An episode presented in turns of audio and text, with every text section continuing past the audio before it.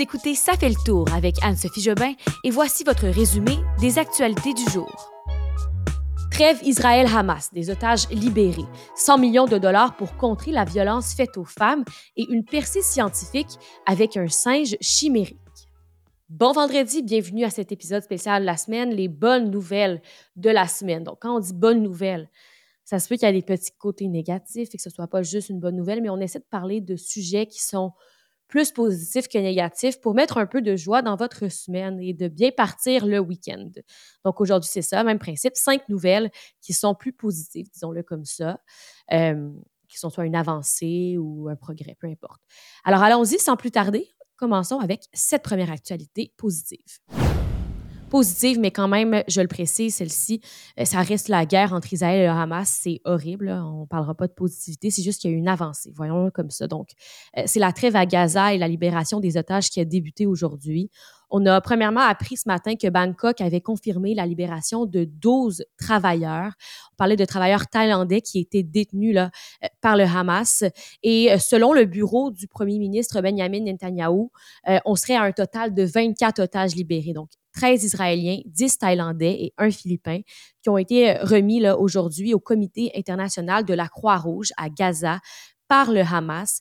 Et Israël, pour euh, leur part, aurait libéré 39 femmes et enfants détenus dans les prisons. Ça, c'est le ministère qatari des Affaires étrangères, donc de Qatar. Euh, et il y a quelques minutes, je voyais l'actualité de TVA Nouvelles qui disait qu'on avait des premières images de ces de ces otages qui arrivaient en, territoire israélien, oui. Euh, donc voilà, on aura peut-être plus de nouvelles plus tard, mais on peut voir ça comme une avancée dans le conflit, en hein, trêve euh, de quatre jours, c'est ce qu'on disait hier, pour euh, donner la chance aux otages d'être libérés. Donc on peut peut-être voir ça comme une avancée dans le conflit, mais ça se peut aussi que ça redégénère. On pourra en parler plus la semaine prochaine. On a appris ce matin que Ottawa a annoncé près de 100 millions de dollars à Québec pour aider à combattre la violence faite aux femmes. Donc, on ne sait pas encore euh, comment cette somme sera euh, dispersée, mais euh, la ministre responsable de la condition féminine, Martine Biron, a dit qu'elle voulait prioriser le soutien aux organismes qui travaillent auprès des victimes. Donc, une partie de la somme va aller là, aussi dans les coffres d'organismes qui viennent en aide aux personnes avec des comportements violents, parce que ça va des deux côtés. C'est une somme qui a été annoncée par Ottawa, là, une somme dégagée de 539,3 millions pour euh, les provinces et les territoires pour mettre fin à la violence fondée sur le sexe et jusqu'en 2026. Je vous rappelle qu'en 2022, 184 personnes ont été tuées au Canada parce qu'elles étaient des femmes ou des filles, selon l'Observatoire canadien du féminicide. Euh, et ça, ça correspond à une augmentation quand même de 20% par rapport à 2019. Nouvelle en lien avec les dons de sang qui, on sait, sont très importants. Il y a des milliers de personnes qui vont maintenant pouvoir donner du sang qui ne pouvaient pas en donner avant. Emma Québec a annoncé une levée de plusieurs restrictions. Donc, dès le 4 décembre, ça arrive assez rapidement. Des personnes qui vivent avec le diabète vont pouvoir donner du sang maintenant. Euh, et aussi les restrictions pour les personnes qui ont, qui ont voyagé ou habité dans plusieurs pays européens vont être levées le 4 décembre prochain on craignait que ces personnes-là puissent transmettre la maladie de la vache folle, mais maintenant, Santé Canada a précisé que euh, ça pouvait être levé, ces restrictions-là, et ça va s'appliquer à tout le Canada. Je parle à mes amis, euh, collègues, euh, peu importe, montréalais pas besoin d'être mes amis, les nombreux chantiers, hein, les cônes oranges à Montréal, on sait que ça cause des maux de tête. Eh bien, j'ai lu un article du 98.5, la radio, qui parle que ces chantiers-là ont eu des effets positifs. Donc, pour tous ceux là, qui ont ragé, qui ont dit maudit chantier, bien, sachez qu'il y a eu des, petits effets positifs en lien avec ça. Euh, c'est une entrevue qui a été faite à, l'émission de Luc Ferrandez avec Madja euh, Vodanovic. J'espère que je dis bien son nom. Je crois que c'est comme ça qu'on le dit. C'est la responsable de la concertation avec les arrondissements et de l'eau au comité exécutif de la ville de Montréal qui disait que grâce à ces chantiers-là, il y a 50% moins de fuites d'eau euh, il y a eu 50 de moins de fuites d'eau entre 2011 et 2022 à Montréal. La ville aussi euh, dit vouloir par contre investir encore 700 millions de dollars pour des travaux. Mais vous voyez un des effets positifs, moins de fuites d'eau, c'est une bonne nouvelle. Je sais que dans l'entrevue, Madame euh, Vodanovic, pardon, Madame Vodanovic, je vais bien dire votre nom, parle de, plus d'aspects en lien avec ces chantiers-là. Donc, si ça vous intéresse, j'ai mis en description le lien de cette chronique-là qui est bien intéressante. Nouvelle plus scientifique que j'ai vue ce matin et que je me suis dit qu'il serait intéressant d'aborder. C'est une percée scientifique qu'on peut voir de deux manières. Ça peut, oui, bénéficier à la médecine, mais il y a des enjeux éthiques avec tout ça. Je vous explique.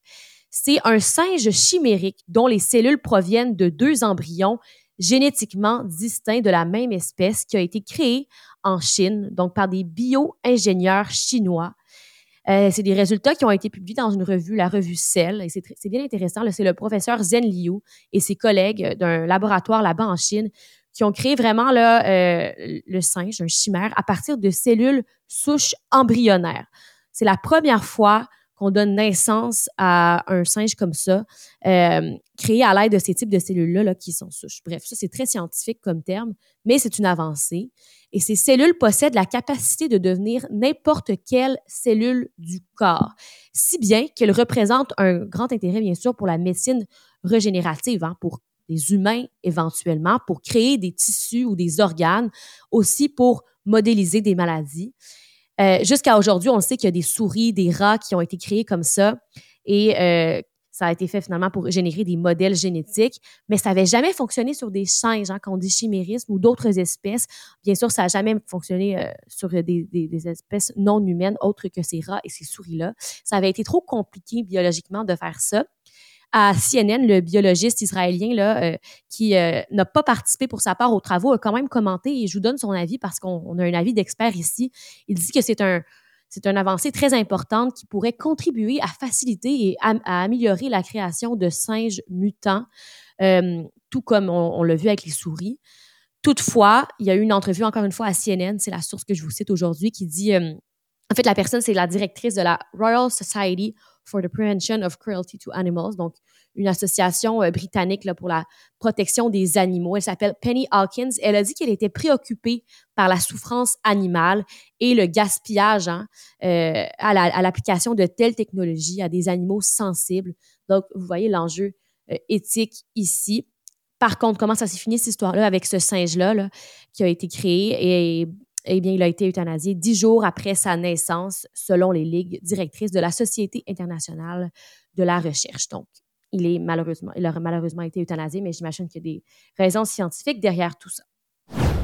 Et voilà, c'est ce qui conclut votre épisode des bonnes nouvelles. Encore une fois, je vous rappelle que bonnes nouvelles, c'est euh, pas nécessairement juste des bonnes nouvelles, comme la dernière, par exemple. On ne sait pas ce que ça va donner, tout ça, mais c'est des avancées et du progrès.